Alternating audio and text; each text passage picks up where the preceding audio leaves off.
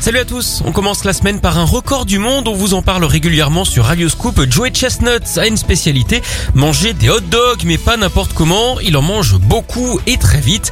Dernier exemple en date, hier à New York, il a englouti 76 sandwichs à la saucisse en 10 minutes.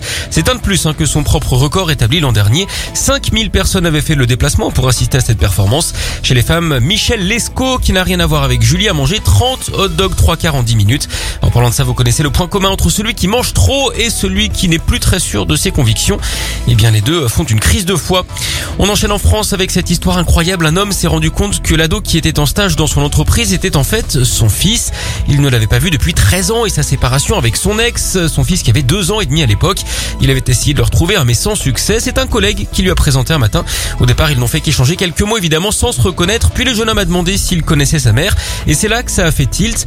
Depuis, ils discutent régulièrement et ont promis de se revoir. Alors cette histoire a beau être tirée par les cheveux, elle est véridique. D'ailleurs, en parlant de cheveux, connaissez-vous l'épreuve sportive préférée des coiffeurs? Le Tour de Frange.